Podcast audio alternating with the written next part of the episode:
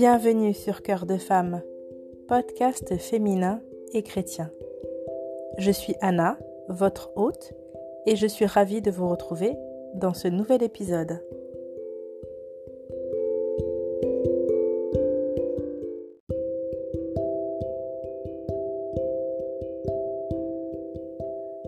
Aujourd'hui, je vous invite à repenser à votre enfance, à repenser à la façon dont vous avez été élevé et dont vous avez grandi.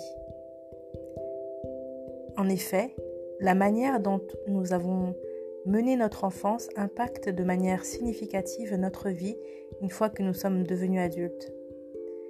Quel est l'impact de notre vécu?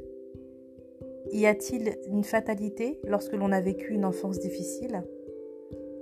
Et si c'est le cas, y a-t-il une sortie, une porte de sortie possible? Est-ce qu'une résilience est possible pour mener une vie d'adulte épanouie malgré une enfance chaotique ou du moins difficile? C'est ce que je vous propose d'aborder dans cet épisode.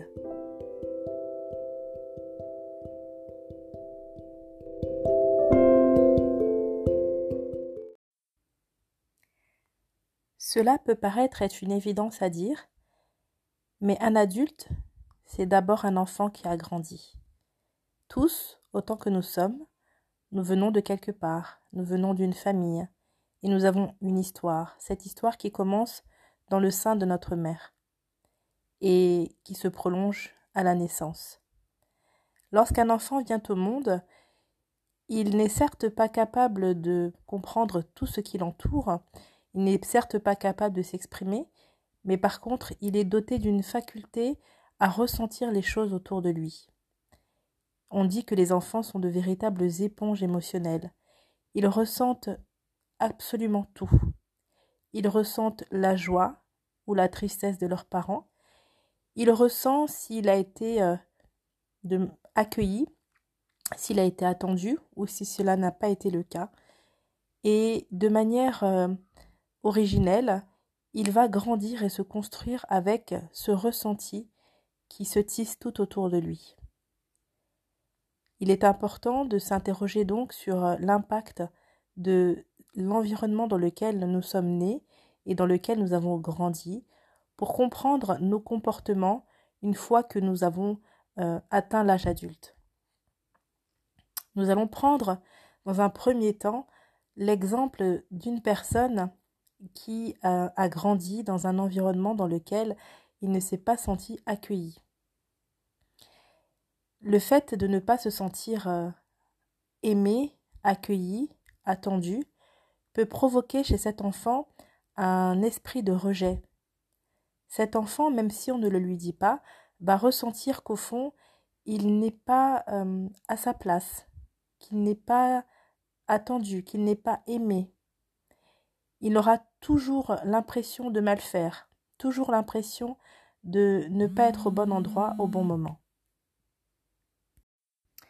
Cela peut également être le cas des enfants qui auront été adoptés. Donc, ils auront été initialement abandonnés par leurs euh, vrais parents. Et malgré le fait d'avoir été euh, adoptés, ces enfants, même si on ne leur dit pas, sentiront qu'il y a quelque chose, qu'il manque une euh, pièce à leur puzzle et euh, ne se sentiront jamais à leur place, auront le sentiment de ne jamais être à la hauteur et euh, de ne jamais être pleinement heureux. Toujours dans les blessures euh, d'enfance liées à l'origine, il y a aussi le cas des enfants adultérins. Voilà, des enfants qui sont nés en dehors d'un couple légitime et qui donc dont la naissance aurait été dès le départ conflictuelle.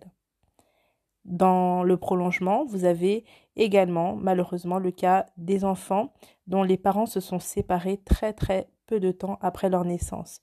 Donc ces enfants euh, auront donc une blessure euh, dès le départ de leur, euh, de leur vie, dans la mesure où les deux êtres qui, ont, qui sont à l'origine donc de sa, de sa naissance finalement se séparent.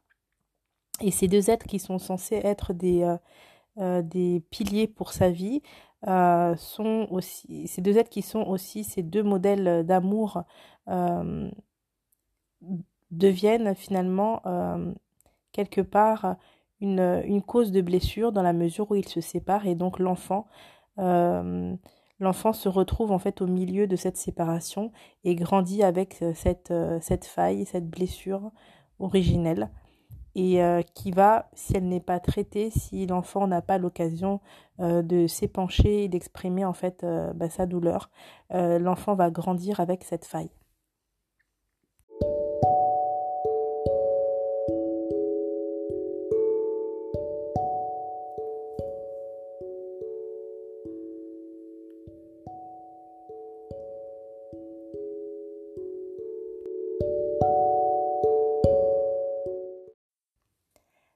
Nous allons à présent nous intéresser à une deuxième catégorie de blessures d'enfance. Nous intéresser plus particulièrement aux comparaisons qui sont faites parfois dans les fratries. En effet, les parents sont parfois amenés à faire des comparaisons entre leurs enfants, euh, souvent de manière euh, maladroite, sans forcément vouloir faire du mal, mais dont l'effet finalement est assez destructeur. destructeur. Euh, je pense notamment euh, aux parents qui vont faire euh, des comparaisons entre leurs enfants, des comparaisons physiques par exemple. voilà, un tel est, a, des cheveux de cette, de, cette qualité-là, un tel est grand, un tel est petit, un tel est rond, un tel est mince, etc. Mais aussi les comparaisons intellectuelles sur les facilités d'un des enfants et les difficultés d'un autre enfant, sur les, dons aussi naturels qu'un enfant peut avoir et du coup que l'autre enfant n'aura pas.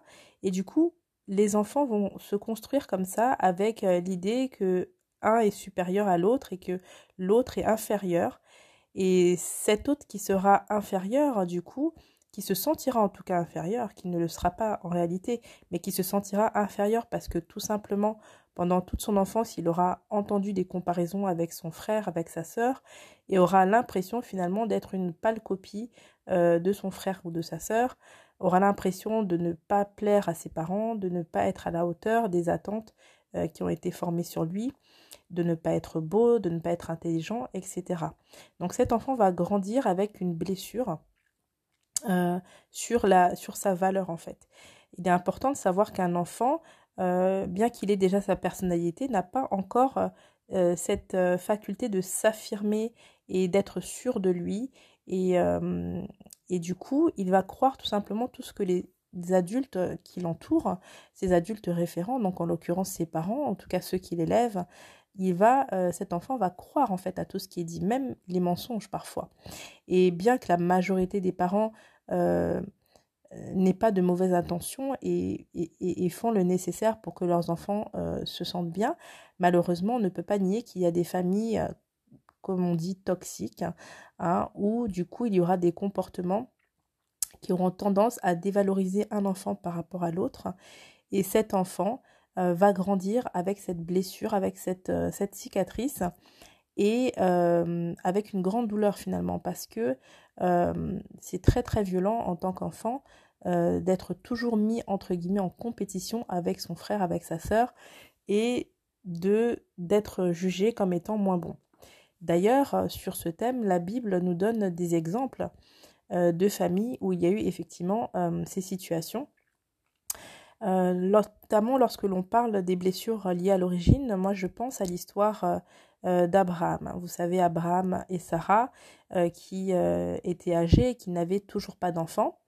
Euh, malgré la promesse, ils, euh, ont à un moment donné euh, ils sont tombés dans, dans, le piège en fait de vouloir aider la prophétie de Dieu à s'accomplir, ce qui fait qu'en fait Sarah a invité, a poussé en fait Abraham à aller vers une autre femme, en l'occurrence Agar, une égyptienne, pour avoir l'enfant promis par Dieu. Donc effectivement, c'est ce que fit Abraham. Abraham a eu donc cet enfant Ismaël, un garçon, et euh, cet enfant, malheureusement, n'était pas euh, l'enfant de la promesse, n'était pas l'enfant de son épouse, euh, de l'épouse de sa jeunesse, en fait. Et Ismaël, effectivement, il va naître, ça va être un, un, jeune homme avec plein de force, mais par contre, c'est un, enfant qui va naître avec une blessure liée à son origine, puisque dès le départ, il, il sentira très très clairement qu'il n'est pas l'enfant attendu, qu'il n'est pas l'enfant promis. Et, sa présence même crée des conflits dans, bah, dans le foyer, en fait, tout simplement. Au point où, au final, il aura un comportement assez agressif envers son petit frère qui finira par, par naître, hein, donc Isaac, parce que tout simplement, bah, Ismaël se sentait moins aimé, parce que de manière inhérente, il savait qu'il n'était pas l'enfant promis. Je pense également à Joseph et à ses frères. Joseph, hein, dans la Bible, vous pouvez lire son, son histoire dans le livre de la Genèse. Joseph était donc l'enfant euh, chéri, l'enfant aimé de, Jacob, et euh, l'enfant euh, attendu. Et Joseph était vraiment comme un rayon de soleil pour son père. Son père lui a d'ailleurs offert une tunique de plusieurs couleurs. Chose qu'il n'a pas fait pour ses autres enfants, ses autres fils. Donc forcément, cela crée en fait une une vexation en fait dans le cœur de ses frères. Ses frères sentent bien que le papa a vraiment une, une préférence pour Joseph, que le papa est tout le temps euh, en train de faire des cadeaux à Joseph et, et cela nourrit au fil des années, au fil du temps, hein, euh, des blessures et une rancœur et même une haine. Voilà, c'est ce que ça, ce que ça produit au point où, pour ceux qui connaissent l'histoire de Joseph, ben, au bout d'un moment, ses frères vont lui tendre un piège euh, parce que la, jalousie devient insupportable à, gérer et, euh, et, du coup cela ne produit que, du mal finalement. Donc ce sont euh, deux exemples. Après, moi je vous invite à approfondir en lisant vraiment complètement ces histoires dans la Bible. Mais voilà, on a l'exemple même de des résultats que peuvent produire en fait ces blessures. Alors effectivement, ici, on a plus un comportement qui va être dans l'agression envers l'enfant préféré, mais bien souvent, vous avez aussi l'inverse, c'est-à-dire que l'enfant qui va se sentir moins aimé va avoir tendance à s'écraser, va avoir tendance à se, sous-évaluer, à se minimiser et à penser qu'il n'est pas capable de faire quoi que ce soit.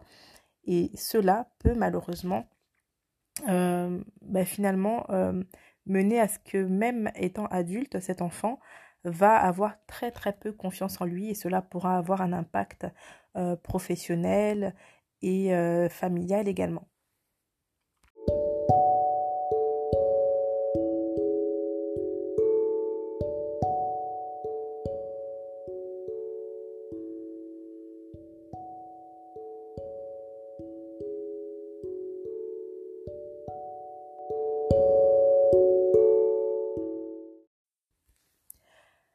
Enfin, nous allons nous intéresser maintenant aux autres blessures d'enfance et malheureusement, euh, nous parlerons d'une thématique qui est assez, euh, qui est encore plus douloureuse que euh, les deux premiers points évoqués et nous allons parler des violences. Voilà, des violences faites aux enfants. C'est quelque chose dont on a beaucoup parlé dans l'actualité depuis depuis un an déjà et c'est vrai qu'avec le confinement et différents euh, livres qui sont sortis euh, euh, voilà, dans, le, dans le paysage médiatique, hein, qui ont fait grand bruit. la société est de plus en plus sensible à la cause des enfants, des enfants battus notamment, mais aussi des enfants abusés physiquement. Voilà, je ne rentrerai pas ici dans le détail des différents abus, mais vous comprenez bien voilà, qu'on parle de, de violences faites aux enfants. Voilà. Et euh, je pense que ça, c'est le niveau le plus élevé euh, d'atrocité qu'un enfant puisse avoir à supporter.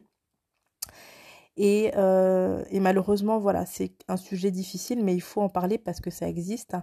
Hein, il n'y a qu'à lire dans les faits divers pour lire des histoires vraiment sordides d'enfants battus, parfois battus à mort, d'enfants molestés, d'enfants abusés physiquement euh, d'enfants à qui on vole l'innocence, parfois par des membres de leur famille. C'est quelque chose qu'on ne peut pas nier. Et euh, voilà, c'est une réalité. Euh, j'ai récemment en m'intéressant à ce sujet notamment, j'ai appris qu'un enfant sur cinq était victime d'abus physiques. C'est quand même quelque chose d'énorme. Je ne sais pas si vous pouvez imaginer, par exemple, sur une classe de 25 élèves, eh bien sur cette classe, il y aura 5 enfants victimes d'abus physiques. Et euh, bien souvent, c'est dans le sein de la famille, dans le cadre familial, que ces enfants seront en souffrance. Et euh, lorsqu'on pense à cela, on imagine bien la détresse de cet enfant qui va grandir dans un environnement vraiment euh, malsain, toxique, et qui sera doublement difficile parce que les personnes référentes, les personnes qui sont censées être un refuge pour lui, qui sont censés être des, euh, protecteurs vont être ben, finalement ses bourreaux. Et, euh, euh, c'est une réalité malheureusement. Et ce type de blessure, sans un accompagnement, sans une aide, il est très très compliqué pour une personne de s'en sortir de manière indemne. Voilà. C'est vraiment quelque chose qui est qui est très douloureux. Hein, le simple fait de penser à cela, à tous ces enfants qui sont maltraités dans, dans, dans leur foyer, mais aussi euh, dans les lieux d'accueil. Hein. on ne peut pas euh, occulter que euh, parfois les enfants sont à cause d'un contexte familial compliqué, sont finalement accueillis dans des espaces d'accueil spécialisés ou dans d'autres familles et finalement même arrivés dans ces espaces-là ou dans ces familles d'accueil euh, se retrouvent encore en difficulté et à vivre des choses qui ne sont pas censés vivre en tant qu'enfants. Voilà, donc euh, je profite du fait de parler de ces sujets pour euh, mettre en lumière vraiment le travail extraordinaire des associations d'aide à l'enfance. Je pense il y a énormément d'associations qui travaillent d'arrache-pied depuis des années et dont on ne parle pas assez malheureusement. Mais aujourd'hui, je, veux vraiment faire un, point d'honneur euh, à, les citer. Hein. Je pense aux associations euh, Innocence en danger, euh, L'Enfant Bleu, Enfance et, Enfance, et Protection. Voilà, j'en je, je, oublie, hein. mais il y a tellement d'associations. Il y a également des avocats qui se lèvent pour dénoncer en fait le mal qui est fait aux enfants et qui, et qui luttent. je pense notamment à Maître Lejeune qui, qui travaille actuellement sur, voilà, sur la défense en fait des, des enfants qui ont été abusés, notamment dans le cadre de, de réseaux. Euh, voilà, il y a vraiment un travail extraordinaire qui est fait et je profite de, de ce podcast vraiment pour mettre en lumière et pour vous inviter en tout cas, si vous le pouvez, à soutenir le travail de ces personnes, de ces associations. Il y a aussi dans le, dans le monde médiatique euh, des personnes qui font un, travail euh, excellent. vraiment, il n'y a qu'à faire des recherches pour trouver vraiment de plus en plus d'informations sur ce sujet-là, sur le sujet des enfants battus, le sujet des enfants abusés euh, physiquement, hein, vous l'entendez bien.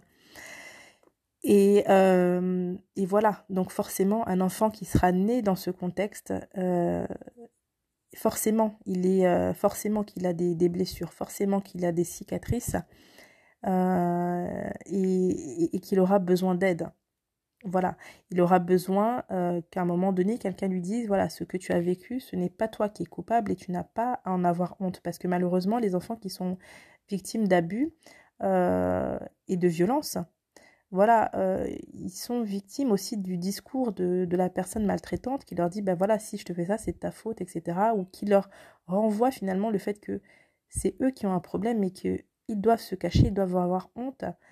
Euh, et ces enfants vont grandir donc dans la honte en n'osant jamais dénoncer leur agresseur, puisque cet agresseur est censé être la personne qui les protège. Voilà.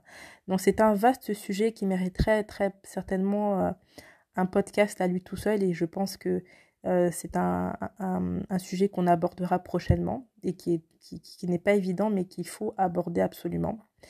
mais voilà, je voulais vraiment ne pas oublier que parmi les blessures d'enfance, il y a effectivement tout ce qui est lié à la maltraitance.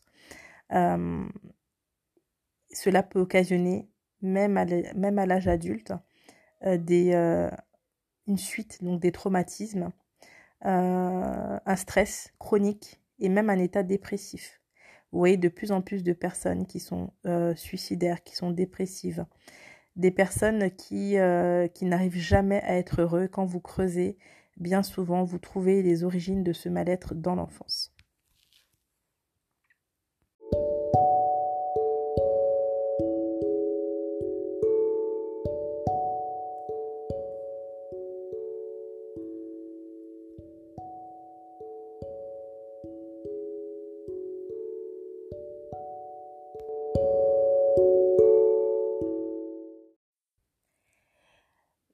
Nous allons aussi nous intéresser euh, à, un autre type de violence. C'est une violence en fait qui ne va pas être dirigée directement vers l'enfant, mais euh, que malheureusement l'enfant va de toute façon ressentir. Je vais parler ici de la violence liée en fait à l'insécurité ambiante dans, un foyer. Euh, voilà, on va prendre l'exemple basique en fait d'un parent qui va être alcoolique euh, qui va être euh, addict à une drogue, addict euh, à une substance, addict au jeu, etc. Donc l'enfant va grandir dans un foyer dysfonctionnel dans lequel un des parents sera démissionnaire parce que ce parent-là sera complètement absorbé par ses addictions au point de délaisser en fait son rôle de parent. Il y a aussi le cas d'une famille ou d'un foyer où l'enfant va grandir de manière insécure parce que euh, y aura des conflits perpétuels entre les parents. Donc l'enfant lui-même ne sera pas euh, la ne sera pas la cible euh, du conflit, mais de manière par ricochet en fait, il va subir cette violence que de voir ses parents se déchirer et parfois même de voir de la violence d'un des parents sur l'autre parent. De voir ses parents qui se déchirent, qui ne s'aiment pas, au point d'en arriver aux mains, au point d'en arriver à la violence. Voilà. Euh, euh, c'est une chose qui peut euh, créer une faille dans le cœur de l'enfant. il y a aussi un autre type de violence dont on ne parle peu, dont on parle peu, mais qui, est bel et bien réel. Ça sera en fait le cas d'un foyer dans lequel un des parents sera adultérin. Voilà, donc euh, l'enfant voit bien que les parents sont ensemble, mais même s'il n'a pas l'information, il va sentir qu'un des parents euh, n'est pas complètement investi dans la relation et que du coup l'autre parent souffre et cet enfant va être ballotté en fait à vouloir euh, finalement sauver ses parents, à vouloir faire en sorte d'être le plus gentil possible, etc. Mais il sentira bien qu'il y a un problème. Et, et, c'est aussi une violence, hein, même si en tant que tel, ça ne sera pas physique au direct, mais c'est plus une violence psychologique, puisque l'enfant verra finalement que un de ses parents va s'intéresser à quelqu'un en dehors du foyer, va vivre une vie, parfois même une seconde vie, et parfois même va créer une seconde famille euh, à l'extérieur du foyer conjugal officiel. Et cela, c'est d'une grande violence en fait pour l'enfant, puisque l'enfant, euh, il ne comprend plus rien, il se dit mais la personne... Euh, euh, voilà, qui est censé être mon modèle, qui est censé euh, me protéger, m'aimer, mais en fait, pourquoi est-ce qu'il a euh, construit ou pourquoi il ou elle a construit une autre vie à part, pourquoi est-ce qu'il cache telle et telle chose, parce que les enfants, même s'ils ne sont pas au courant de tout, vont ressentir les choses et vont finir parfois même par trouver des signes, par découvrir des choses par eux-mêmes. Et ça, c'est une violence aussi qui, qui est faite à l'enfant et qui va faire que l'enfant va grandir malheureusement avec cette blessure avec cette faille.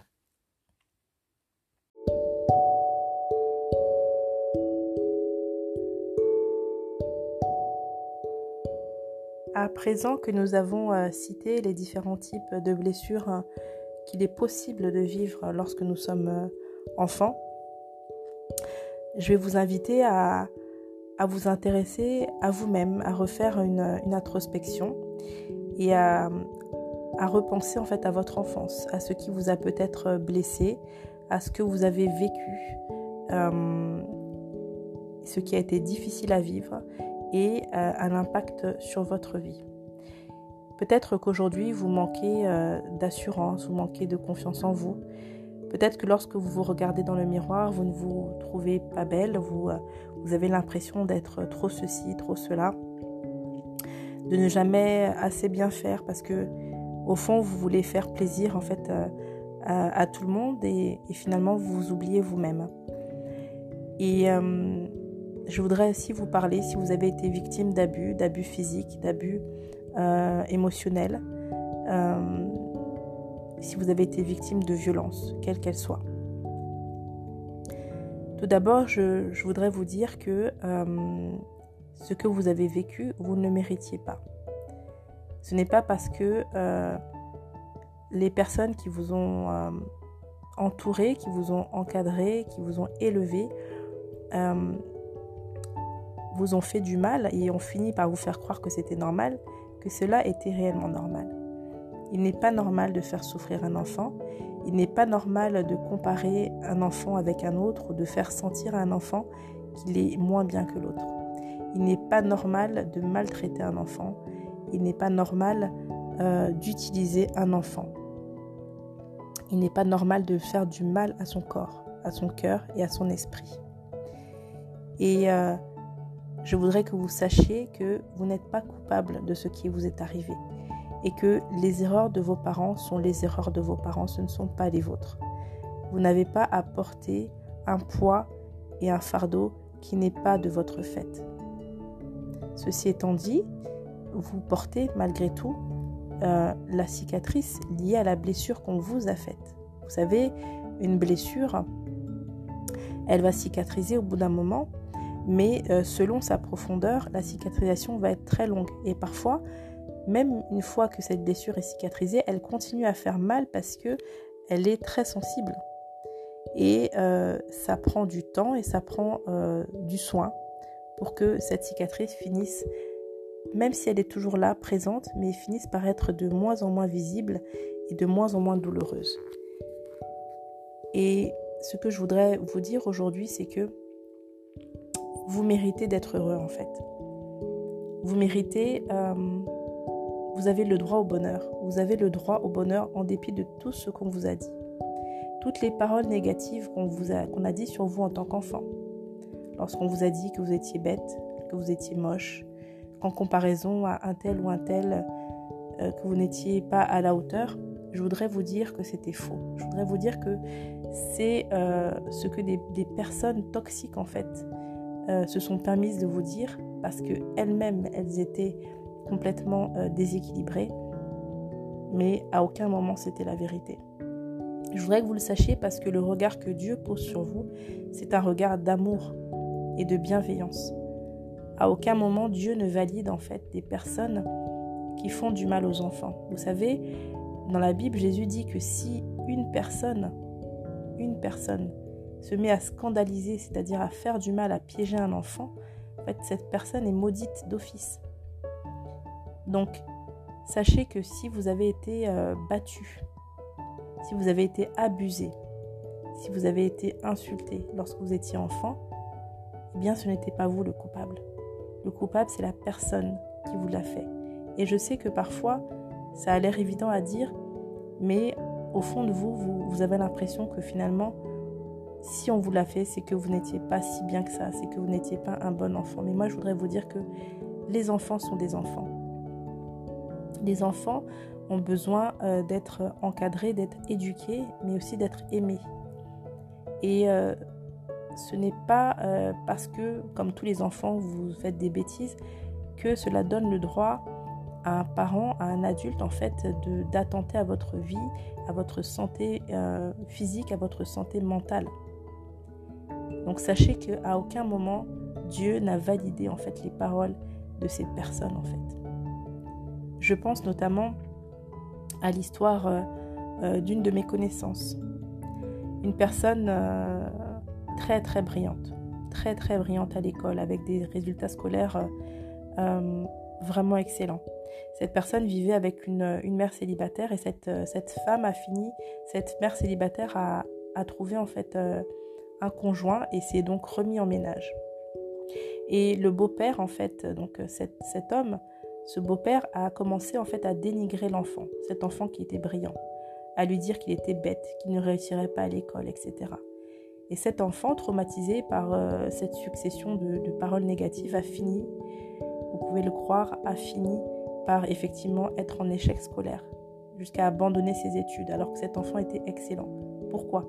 Parce qu'en fait, à un moment donné, quelqu'un qui est rentré dans sa vie, qui faisait donc une figure de père, cette personne a commencé à déclarer des paroles négatives sur sa vie. Et cela a impacté son, son estime de lui-même, cela a impacté son âme, son esprit. Et il a fini par croire malheureusement au mensonge de cette personne qui était toxique. Je pense aussi à une personne qui m'a confié en fait avoir été victime d'abus par euh, l'un de ses parents, abus physiques, dont je ne rentrerai pas dans les détails. Et cette personne a toujours ce sentiment de culpabilité en, et en essayant de, trouver des excuses à la personne qui lui a fait quelque chose qui était inadmissible et qui, est abominable.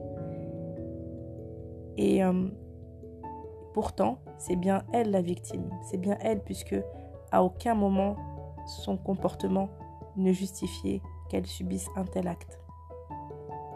Je pense aussi à toutes les personnes, tous les enfants qui grandissent euh, dans un foyer où ils ont vu euh, leur maman notamment se faire battre par le papa.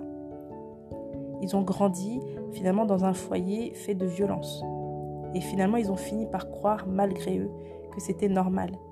Et force est de constater, moi je l'ai souvent vu, des jeunes filles qui ont grandi dans ce genre de foyer, dans ce genre d'environnement, qui ont, une fois devenus adultes, qui se sont aussi dirigées vers des relations toxiques, vers des hommes violents, des hommes qui les battent eux à leur tour. Pourquoi? Parce qu'elles ont grandi dans un foyer où elles ont vu ça en fait. Donc elles ont grandi en ayant cette croyance que c'était normal alors que ce n'est pas normal, alors qu'elles méritent mieux, elles méritent d'être respectées, elles méritent d'être avec un homme qui les valorise et euh, qui est doux avec elles malheureusement, elles vont tomber sur des personnes toxiques. Et c'est quelque chose qui est, répétitif. Moi, j'ai souvent vu ça. Donc, des personnes qui tombaient tout le temps sur des, sur des hommes, en fait, malsains. Des hommes mauvais, des hommes qui, leur font du mal. Et quand on creuse, on voit souvent que c'est dans l'enfance qu'on trouve les, racines et les origines de, de ces choses.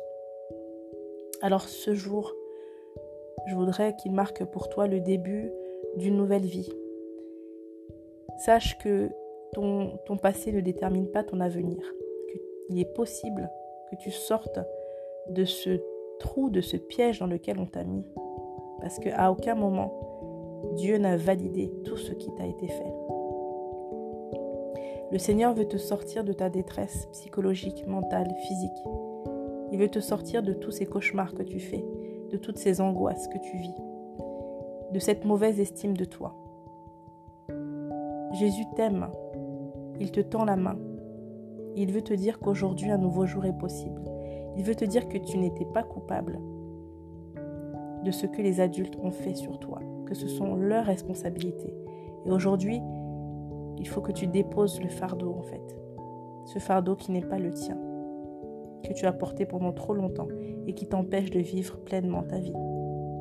Tu as le droit au bonheur. Tu n'es pas moins qu'une autre. Tu n'es pas laide, comme on te l'a dit, tu n'es pas bête, comme on te l'a dit. Tu mérites d'avoir une vie, tu mérites d'être heureuse. Alors, quelles que soient les blessures d'enfance, quel que soit ce que tu as vécu, sache que Dieu t'aime et qu'il te tend la main. Et que tu peux faire une prière, cette prière qui vient de ton cœur. Et que tu as le droit de pleurer, même si tu es seul maintenant dans ta chambre.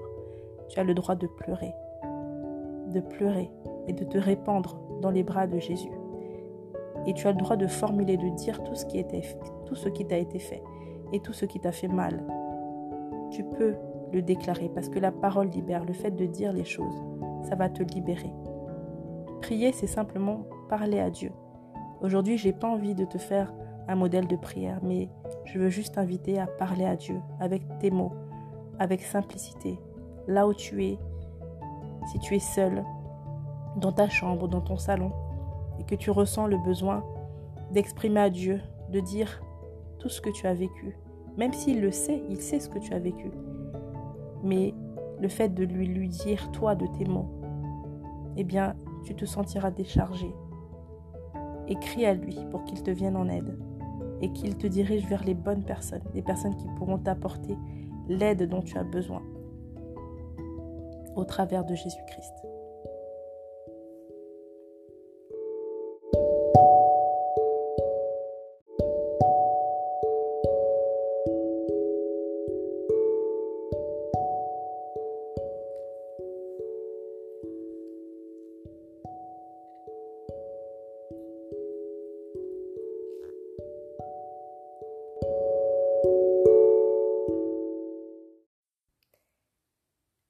C'est ici que s'achève cet épisode de Cœur de femme. Si cet épisode vous a béni, n'hésitez pas à le faire connaître autour de vous, à le partager. Et en attendant le prochain épisode, je vous invite à retrouver Cœur de femme sur Instagram, sur la page Cœur de femme, podcast. Que Dieu vous bénisse et à très bientôt sur Cœur de femme.